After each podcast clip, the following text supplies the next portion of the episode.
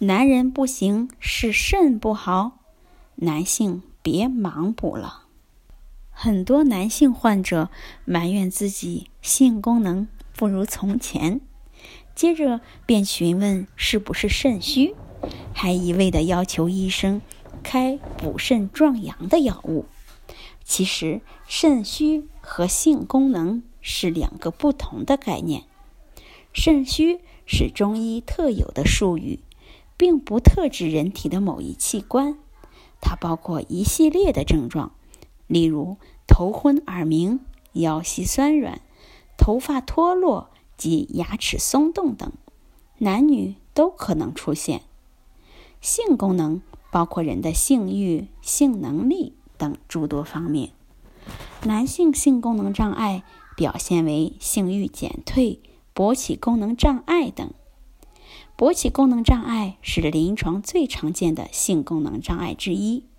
高血压、糖尿病、心血管疾病、药物、外伤及手术都有可能造成。所以说，肾虚和勃起功能障碍是没有直接联系的。盲目的进补会伤身，服用中药是不少男性的首选进补方式，